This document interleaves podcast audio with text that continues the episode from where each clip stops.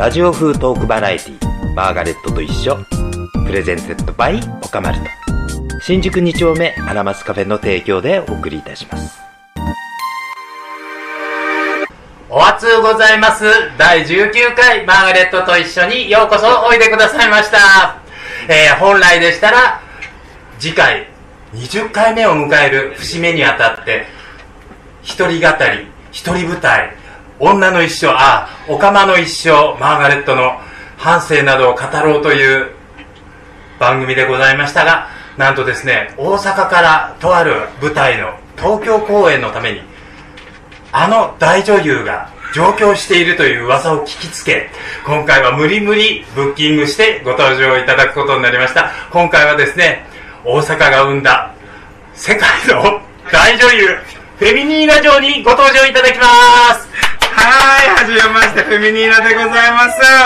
あの、今の紹介結構、しょっぱなからトゲ満載じゃないですか。いや大丈夫ですか？そんなことないこれこれが東京流のおもてなしあ、さすがでございます。よろしくお願いいたします。というわけで、えー、ベミニーナさんにいろんなお話を私自身もあの伺いたいと思っております実は彼女ですね、えー今週中いっぱい、えー書きまして僕らの純ちゃんという舞台で、えー東京公演においでになったわけなんですがその舞台拝見させていただきましたがとてもとても面白い舞台でございました。と言いますのがお話の主人公の、えー、純ちゃんというのは実は昔もう往年の大歌手でございました。ところが今はお年を召して、えー老人性地方症になっちゃったんじゃないかなという彼女の、えー彼女と彼女を取り巻く人たちのいろんな笑いあり涙ありのドラマでございました。まあ老人性地方症と言いますとね私もとてもとても身近な話題でございまして、えーなんか身につまされる思いをして拝見をしていたんです、えー私も実は若年性アルツハイマーという病気になりまして、まあ、1年半ぐらい入院生活を送っていたわけですよ。で出てきたらもう街中がもういろんな噂話で持ちきり。はい。もうあの死んだんじゃないか。もう廃人同然。もう徘徊老人になった。あとなんかや薬物で捕まって無所にいる。あとはなんかステージから瓶を投げた。いろんな噂がもう渦巻いておりましてそんなことじゃとってももう私も耐えられないとじゃあそんな噂を払拭しようと、まあ、ここに毎週毎週立って私を見て今の私を見てそれで判断してちょうだいという思いでやってきた、えーこのマーガレットと一緒いやもう20回目迎えるようになっちゃいましたよ、はい。それもなんかね、20回目でいうちょっと節目っぽい回に 呼んでいただいて本当に嬉しい限りでございます。来てくれてそれであのお芝居がまたほらでしょ？あなたの役どころはどんな役どころ？いや、私はですね、その、ジュンさんという主役の方がシェアハウスをしておりまして、そこに住んでるドラァグクイーンというのが、あのー役どころになっておりまして、あのーまあ、先ほどね、ちょろっと噂が、いろんなものが飛び交ってというお話が出ましたけれども、あの、大阪では、マー様が宇宙人になったっていう噂だけは流れてました。あら。ちょっとそれ一言言っていいなら宇宙と交信してるクイーンの方他にもいらっしゃいますよあの方よあの方。はい。あのいらっしゃるんですよそういう方が。私もその方から朝明け方4時に電話がかかってきてなんか私の住んでるこうアパートの壁にあの大きな穴が開いたの。っていう話を聞かさせたらナジョさんのとこにも同じような電話が行ったっていう話を聞いて、だからあとはシモーヌのとこには行ったかしらみたいないや、下野さんのところに行ったら、それはそれでね、また違う更新が始まるんじゃないかなと思いますけれども。まあ、人の噂話って、まあ、おおかしいけど怖いわよね。そうですねうんでも、フェミでもそこそこ活躍してらっしゃるから、いろんなこと言われたりしますいや、もう、三、三、三、今、か本音が出そうになりましたけれども、まあ私もいつ14年目に入ったので、まあいろんなね、あのー噂は立てていただけるだけありがたいなと思いながらやってます。まあ、それは人気商売ですからね、はいあの、悪評も評判のうちですもんね。そうですね。うん。でも、あの、今回、その、舞台をお出になられて、前からこう、舞台とかはやってらっしゃったの？いや、もう初挑戦に近いような状態で、あら、ちょっと、ちょっとそれはびっくりだわ。だって、あ、あの、共演なさる方が元宝塚の宝ジェンヌじゃないですか。はい。宝ジェンヌの方。その方を前にもう実に堂々たる、もう演技っぷり。あれてっきりなんかずっとやってらっしゃったのかなとかって思ったんですけど。これはあのオープニングの東京風池がまだ続いてますからいやそそんなことない。それあの正直な感想でした。本当ですか？本当に本当に。ありがとうございます。本当に、うん、それでいろいろ情報収集をしてみたらお芝居ではないけどいろいろ人前に立たれるのも昔から。そうですね。18塗る前のはい18歳ぐらいからドラァグクになる前からまあちょいちょい人の前に立たせていただくお仕事はしてました。あら例えばどんな？えっとですね。ゴーゴーボーイとか。それはないない。笑いながら言うてましたい。やでもあのね関東の方とかだったらちょろっと知ってる方もいらっしゃるかもしれないんですけれどもなんかあの夏にやってますお台場冒険王というフジテレビが主催してる夏フェスみたいなのがあるんですけれどもそこの2003年から2005年にあのウォーターボーイズ賞というものがあらウォーターボーイズといえばあの京パン姿の男の子たちが売りというあれにも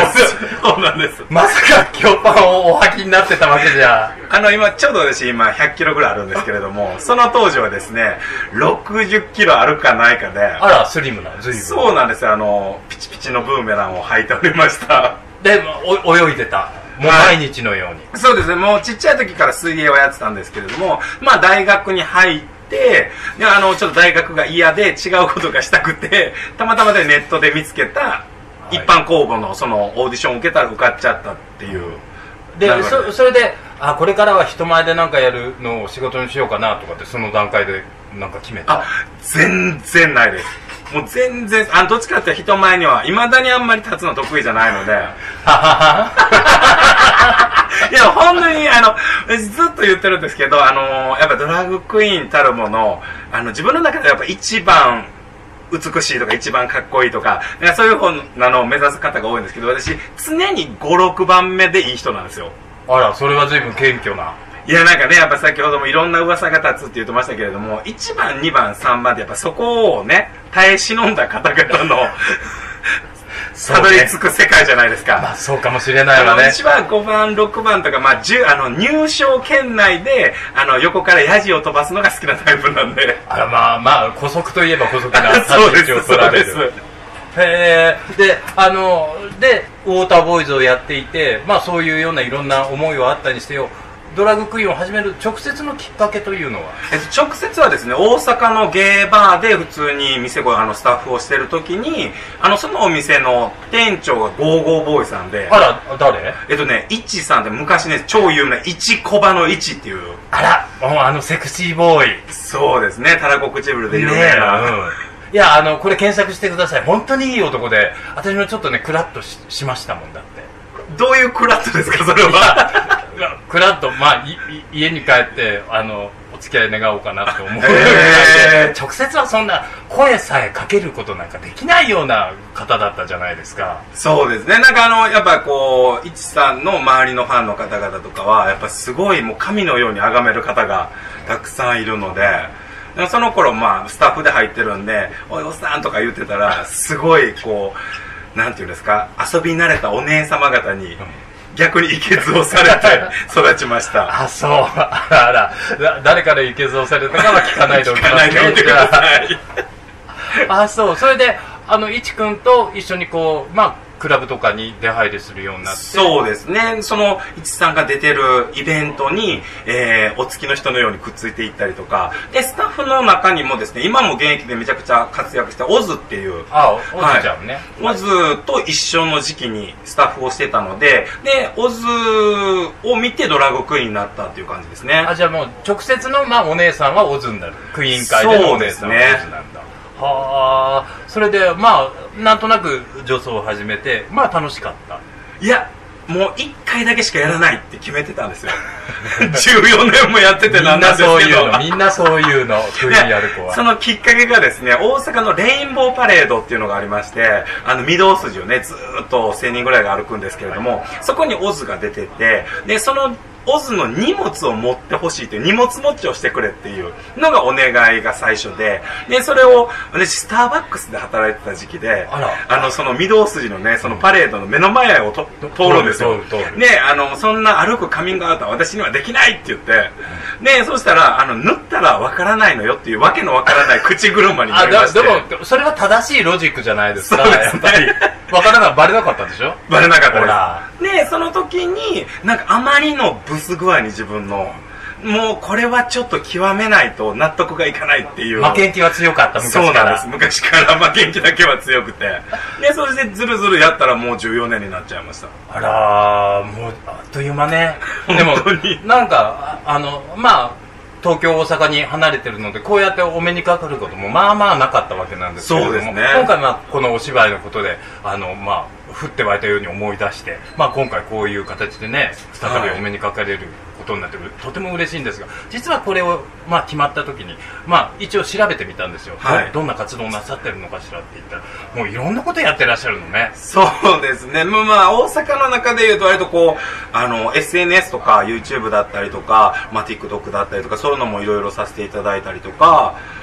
そうですね。幅広くいろんなことをやってますね。あれそれでさ一個見つけたのがあのなんだっけナジャとはいダイアナと、えーミッツとあんたが4人で出てる番組があったじゃない？そうですね。あの、大阪のね、至って真剣ですっていう番組なんですけど、そちらにあれ。ネットの番組よねいや、あれはもう、え地上波はい、地上波です。あんなの地上波でやって そう、あの、意外とね、大阪、ドラァグクイーンとは何かとか意外と好たきなんですよ。そうそうそうそう。あのぜひ皆さん検索すると丸々見れるような状態はい。があるんで、見てくださいね。あのタイトルもう一度言ってもらっていいですか、えっと至って真剣ですという。至って真剣、はい。本当にね真面目に真剣にやってて一番笑ったのがナジャ・グランディーバがあのナジャがドラッグクイーンとは何かみたいなことを語るんですよ。一番言わなさそうなね。そうそうそう。でもちゃんと的を射たちゃんとしたコメントをしていておおすげえな。なんかこうドラッグクイーン文化の歴史の継承を見たような気がしてすごい嬉しかったんですが、それがダイアナそしてミッツ、はい。であんた、まあ世代で言うと2世代ぐらい差があるんで。ありますね、うんもう一番テレビのお仕事で言うと緊張したお仕事ですね。あそうでもあのあなただけ特別枠でなんかお化粧のプロセスとかあ、そうなんですよ。で、あの、どっちかというとドラッグクイーンで今までね、結構タブーとされてたというか、すっぴんを出すみたいな、とかメイクの工程を見せるみたいなものを、結構早い段階で YouTube とかでやってまして、で、まあそれを取り上げていただいて、で、大阪の若手の芸人さんをメイクするっていうのが映像になりました。もうあんたスターバックスの時はあんた顔バレしたら嫌だ嫌だって言ってたのが自分の顔さらして化粧してんだよあんた人生転落なのかね？いや、本当にね、何が起きるかわからないって言うと思うんですね。ラジオ風トークバラエティマーガレットと一緒。というわけで後半戦に行きたいと思いますが、はい。えー前半戦であらかた喋ること喋ったんじゃないかとも思うんですが まだまだ、えーいろいろお聞きしたいことがあります。今度は割と一般的なテーマについてお話ししていこうと思います、よくね東京女装大阪女装っていう比較をされることがあるんですよ、はい。そうそういうのってどんどんなもんなんですか？なんかまあ私も漠然と何とかねお呼ばれして大阪の方伺うこともあるんです。確かにこうなんか雰囲気がなんか違うなというのはある。けはい。明確に言えない。いや、なんか、どうなんですかね？あの、見た目っていう意味で言うと、まあ、今は、あの、若い子たちはね、こう、昔と違って、いろんなところで変えたりするじゃないですか、ネットで。はいだから豪華なクイーンさんも増えてきましたけど、はいなんかどっちかというと大阪はいかに安く派手に見せるかみたいな。チープシックってやつ ですね。で、あの、東京の方はもう本当にオリジナルのオーダーメイドのオートクチュールを着て、本当に裾を引きずって歩いてドラッグクイーンみたいな文化の違いがやっぱ見た目は一番大きいのかなっていうのは思ったりするんですけど、まあでも、最近で言うと、なんか、とあの、東京の関東の方とかも喋りがすごく達者な方もすごく多いじゃないですか。そうですかねで、なんか大阪の方がよくその大阪東京で行き来じゃなくて、例えば沖縄とか名古屋とか北海道のイベントとかに行くと、関西のクイーンが MC をお願いしますって言われることが多い。回されちゃうんでやっぱか関西出身というだけでそうですね。そういう違いが一番大きいかなとは思いますね。そうですねあの確かに東京のクイーンは、まあ、全員にこうマイクを渡しても喋れる子喋れない子は歴然と分かりますねはいはいはいであの意外と胡蝶蘭っていうのがべしゃりが私はすごいいいと思ってるんですよあの、後半戦の、あの、アルコールが入ってないと機能しないじゃないですか。あの、アルコールが入ってからは、もう神ですよ、か 彼女は。あの、一人ライブできるぐらい永遠喋りますからね。そう。あた、私も結構喋る方なんですけど、はいか、彼女と組んでる秋葉ナイトというのはもう、これ、鉄板コンビですもん。ああ。で、大阪はそういう意味では、そういう鉄板みたいなのはあんまりないですけど、みんなある程度喋れるっていうのがなんか文化ですね。ああ、なるほどね。まあ、ナジャも立つしね、はいダイアナもね、喋ろうと思ったらダイアナもはい気の利いたこと喋るしね。そうですね。で、あの、東京の方にはよく来たりはするんですか？あ、あんまり、えっ、と、本当にあ両手で足りるぐらいの回数でしかイベントでは来たことがなくて、え、じゃあ、東京に来たら、ああ、違うな、大阪と、みたいなところってあります？あー、これあの、大阪の方が聞いたらね、ちょろっとこう、時計があるように聞こえるかもしれないですけど、東京の方の方が、クラブを楽しむっていうのには特化されてるなと思います。クラブを楽しむと、お踊るとか。それ自分自身で楽しみ方を知った方が多いなっていうのが東京のイメージですねあ。クイクイーンで。はい。で、なんか大阪の方が例えばドラァグクイーンありきとか、ゴーゴーボーイありきとか、友達ありきみたいな、一人で音楽を楽しむとか、そういうのがあんまり得意な人が少ないのかな、大阪はって感じがします。あなるほどね。あの東京やっぱダンス系のパーティーがやっぱ多いんで、はいはい。そういうのにあのクイーン配配置されるじゃないですか、はい。そうするとこうじ自分のてめえの持ち曲みたいに勝手に決めてその曲がかかる ともうあの周りのこと考えずにお立ちに上がるみたいな、いますね。うん、大阪もそういうのあり？いや、全然ありだとは思うんですけど、意外と控えめな子が多い。ああそう。え割と東京だとそういうので譲り合いとかそういうのがあってなんかこうまあ周りの状況判断をして立つ立たないみたいなこう気配りがあったりするみたいなんですよはいはいはい。もうあ私なんかぶっちぎっちゃいますけどねそんな関係なしで ただあのなんとなく気に入らない時になんか気に入らない子が上がったりするとイライラとかして対抗して隣のおたちに上がるとかそういうことを結構やりますけどいらない子がいないと思います。大阪では？いや、そんなことはないですそんなことないでしょうよ 正直におなりよ東京なんだからいや、どうなんですかね。あの、それこそ対抗意識っていうのはあんまりないですけど、なんか、えー、どうなんですかね。なんかあの、この時間帯は若手の子が出るとか。あまあそれはありますね。そういうので、なんかそろそろあの若い子たちどいていいよみたいな。この時間は私たちの時間だよ。そうですね。そんなのはあったりしますせねお姉さん格がね。はい。ね。貫禄を見せる。でなんか若い最新曲？うん。みたいなのがバーって流れる時とかはもうババアは引っ込んでもう若い子は「早行け前行け前行け」って やってますね。まあでもある意味譲り合いの精神よねそれはね。麗しいわね。うーん。面白いあのもしかしたらそれってパーティーの数みたいなのにも関係するでしょうね。きっとパーティーが少ないから必然的にそこにはもういなきゃいけないメンツになっちゃうわけだから、はいはいはい。その中じゃギクシャクできませんもんね。そうですね。で特にあの、うん。大阪はあの Do With Cafe っていうはいはい。あの、ご飯屋さんなんですけれども、毎日ドラッグクイーンがいて、毎日ショーが見れるという、あの、お店があるんですけど、し食欲がよく湧くねって思うんですけどクイーンのショーを見ながらご飯食べるんですよ。何が入ってるか分からない かにご飯は美味しい。美味しい。で値段も手頃。はい。でそりゃ客来るわよね。で、なんかそこに結構な人数が在籍したりとかしてるので、なんかあんまりね、世代間とかもそうだし、横もそうだし、あんまりそういうギクシャクみたいなのがあんまりないんですよね。ああなるほど。あの東京だといろんなパーティーがあってそれぞれ特色を打ってるからなんとなく自分のパーティーみたいなのがあって、はいはいはい。あのえあのパーティーに呼ばれたいとか、はい。でえなんで私じゃなくてああの子が入ってるわけみたいなのが 結構なんか水面下ではいろいろあるみたいで、ね、このパーティーに出てる人は、ここのパーティーには出ないとかあるじゃないですか。そうなんとなくね、うん。大阪はまあそういうのがね数も少ないですし、うん。そういうクラブじクラブ自体も少ないので、まあ、そういうのがあんまりないですね。ああなるほどね。まあだから良し悪しということなのかしらね。あの多ければ多いでいいこともあるしいろんなギクシャクも起こってしまうというでもやっぱりギクシャクがあった方がちょっと高め合えるじゃないですか。まあそれはそうなのよ。綺麗な言い方をすれば でも割とへこたれちゃう子も多いじゃない。あのやっぱり私みたいに年取ってくるとさやっぱりお小言も増えちゃうわけよ でそれについてこれなくなる子も確かにいるだろうなとう思う、で、大阪っていう意味で言うと、例えば、まあ、大先輩とか長老みたいな感じで、下野さんがいらっしゃいますけど、長老。下野さんはどっちかというと京都なので、ああ、はい。なんかこう、はい大きいイベントの時に、おさみたいな感じでいることはあるんですけど、あのー若手の子らが出るようなイベントであんまりいないので、だからそういう意味では、例えば大阪で有名でナジャグランディーバさんとか、ねその世代の方々はあんまり下に言わない世代というか、それはあの、えっ、と、リルも言っていたように、まあ、世代間の問題もあるって。そうですね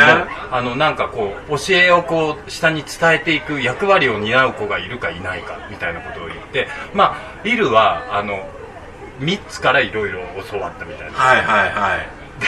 まあ、3つと、まあ、ギクシャクもしたみたいなのよ。でも、そういう話をこの前の、あの、トークでしてもらったんだけど、そういうのはない？あの、上の人とのあんまりこう、指導役みたいなクイーンはいなくて、で、なんかこの前、あの先輩、まあ名前は伏せますけど、うん先輩が言ってたのは、あ、消えるからいいのよ、ほっときゃっていう。クールね。だから教えて育てようっていう感覚があんまりないのかもしれないですね。あ、そう。うん。まあ、こっちはどっちかというと、そういう使命感に燃えちゃう子も結構いて、私がこう見ると、ミッツなんかはその使命感がものすごいある子で、で、愛が深い分やっぱきついのよ。そうですね。一番なんかお兄ちゃんっぽいというか、ある意あ味。お兄ちゃんっぽい。ううんんうん。で、なぜさんとかはお姉ちゃんっぽいですよね？そうよね。どうやって体育会系よね。そうですねミツのどこが体育会系よって、あの、思うかもしれませんが、女装会にいると、あれは体育会系ですよ。すごいゴリゴリのね。ゴリゴリですよ。はい。見てくれはね、女子バレーみたいな感じですけど。だからこううわ風の噂では結構ミッツがフェミのことを可愛がってるよっていう噂を聞いてたもんでミッツに可愛がられるクイーンは必ず潰れていくっていう噂もまた同時に聞いていたんで心配してたんですいや、全然、俺ね、あの、距離がある分、あの、本当に精神的にもいい距離感だと思います。なるほどなるほど。でもあの本当にね、そのみ、あの、みつさんがやられてるあの、星屑スキャットというね、スキャットはい。3人の、あの、ツアー、全国ツアーとかにバックダンサーで一緒に回らせていただいたりとか、そういうのがあるので、まあそういう意味では、割と可愛がってはいただいてる方だと思います。あそうだよね。あれにツアーランクも一緒ツツアー回ってたよね、うん。一緒に回られて。だからあのミッツ秘蔵っ子2人っていうことでしょうかね。で、あの、ツアーでね、ランコさんと一緒に回ってた時とかも、あの、大体怒られ役は大先輩なんですけど、ランコさんが引き受けてくださるので、で、シラは、あちゃんとやろうって言いながらやってます。ありがたい存在だね、ランコはね。本当にあの、ランコもこれに出てもらいたい、出てもらいたいってずっと言ってるんだけど、みんなが多分日曜日でしょ？多分土曜日にもう朝まで飲んでるから多分難しいよって。ね、この時間帯まで飲んどいてもらったらいいじゃないですか。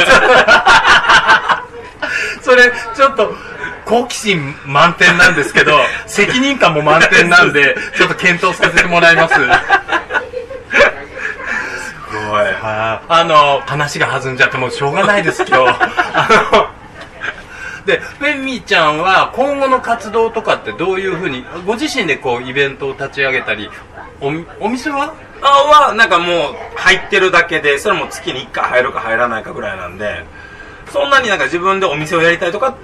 あとイベントやりたいみたいなのはないですね。ああ、そう。なんかこの前、あの、ちっこねなんかと話すると、最近の若い世代は、あの、あの、女装だけで食っていけるみたいなことを言っていて、あーあら、そんな、そんないい時代がって 思ったんですよ。いや、今本当にもう、ね、あの、ピンからキリまでありますけれども、お給金をいただけるお仕事っていうのが本当に、い？ないや、多い。多いよ、あら。だからあの、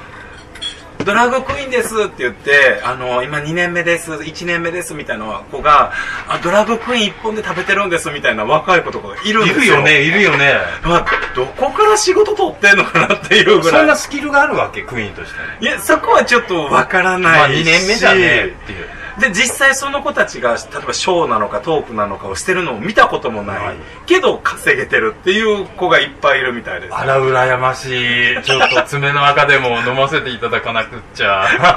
いや、本当にすごいですね。ね世世の中変われば変わったもんよね。もう、私が出た時なんか、ほら、そもそも存在自体が認知されてないもんだから、はい説明を一からするとこから始めていくわけよ。仕事取るにせよ何にせよ。うん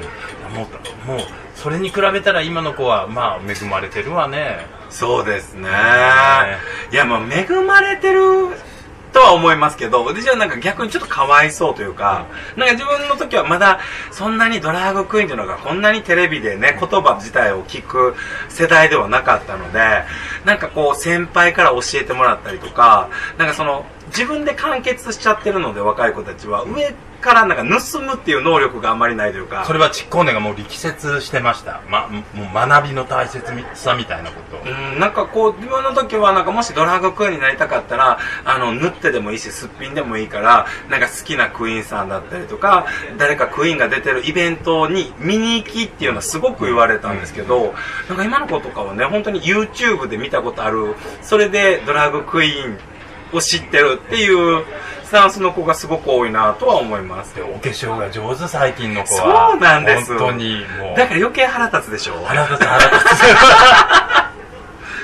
私たちなんかね情報交換をしてねあんたそれでどこの？っていうそこから始まるからね眉どうして潰してるみたいな。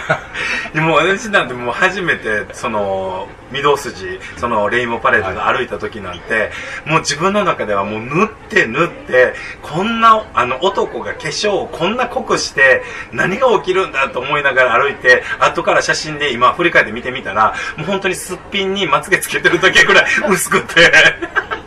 知識がないってこんなに危険なことなんだなっていう。私もいいろいろ学ばせてもらったよ。あのまあ後輩からもあの先輩はまあまあいなかったけど一緒の同僚なんかか。らシモーヌからはね筆ペンでアイラインを引くっていうのを学んもうそれはねだもう世代を超えて今でも関西のクイーンはみんなあの三つあペンテルペンテル。のお習字用の筆ペンでアイライナーを引いてますね。あとあののりあのスティックのりで眉つぶしをするのは関西の子たちだった。東京の子はちゃんと、ま、眉つぶしを使ってた。多分安いからじゃないですか。お大阪と東京の違いあのアイライナーをねい。一本買うより筆ペンの方がだい。ぶ長持ちしますしあなるほどねアイライナーか乾い。ちゃうしねすぐ、はい、でなんかあのなんてい。うんですかあの化粧の最後のパウダーですか、もうなんか関西の子の方がベビーパウダー使う率が多い。とい。うか添加粉ね添加粉でも添加粉はい。い。のよあれはまあ肌にもねい。い。ですし、うんでもあれだけだとズルズルっとなっちゃうんだよね最最後まであれであそう朝までは持たない。ですねそうなのよそうなのよまあ。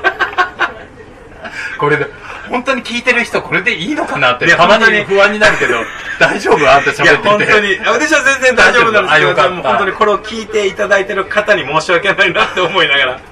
なんかあのそろそろそろそろなんですがまた喋りたいないこと山のようにあるんですけど、はい。どうでしょうかね？いや、あります？あのーちょろっとね、打ち合わせでどんなこと喋りましょうかって言ってる時とかも、あのーもっとグロテスクな話をいっぱいできるかなと思ったんですけど、意外と綺麗にできてよかったです。意外に綺麗？よく言われる。なんか見た目と違うとか。そんなこと。あの噂で聞いてたのと違うとか。いや、でも本当になんか東京でこんなお話ができると思ってなかったんで。多分ね大阪の方にも悪い噂は多分伝わっていると思うしあの あの怖いっていう話はけ結構聞いたでしょ？マーガレいや、ットは俺そんなイ怖いみたいメージが全くないんですよね。でもあの割とそれ大阪県でも広がってるっていうように。へえもっとね、あの、ドンの下野深之がいるんで。た下さんは怖いっていうより恐れ多いよああの人は、うん。いい表現したと思わない？かったです最後まで 綺麗かったでしょ。なんかここれやっぱりね女装の回が一番面白いこれからぜひぜひあの女装ゲストの日はマストですからね皆さん、はい。あの告知しますんで来てくださいね。いえあのいろんな話聞けると思います。じゃあなんか最後になんかね一発大きいネタでも落としてって帰ってください告知でも何でもいいですよ。あのいえい大阪のイベントだからなかなか皆さんは行けないかもしれませんが何か向こうでやってらっしゃるあそれで言うと本当にねだんだんこうイベントとかが復活してきてですね。あのーまあ東京に来る機会もあるかもしれませんのでもしこれを聞いた方はなかなか私自体が東京に来ないのであのラジオを聞いてきましたよって言っていただければ幸いです。まあほ本当にぜひ大阪出張のある方とかはねぜひぜひあの調べてチェックして、えー私のツイッターで彼女のあののアカウントもちゃんと紹介してますので、フォローしてあげてくださいね。よろしくお願いしはい、ます。ということで、長々とお付き合いいただき、本当に本当にありがとうございました。今回も19回目無事終了することができそうであります。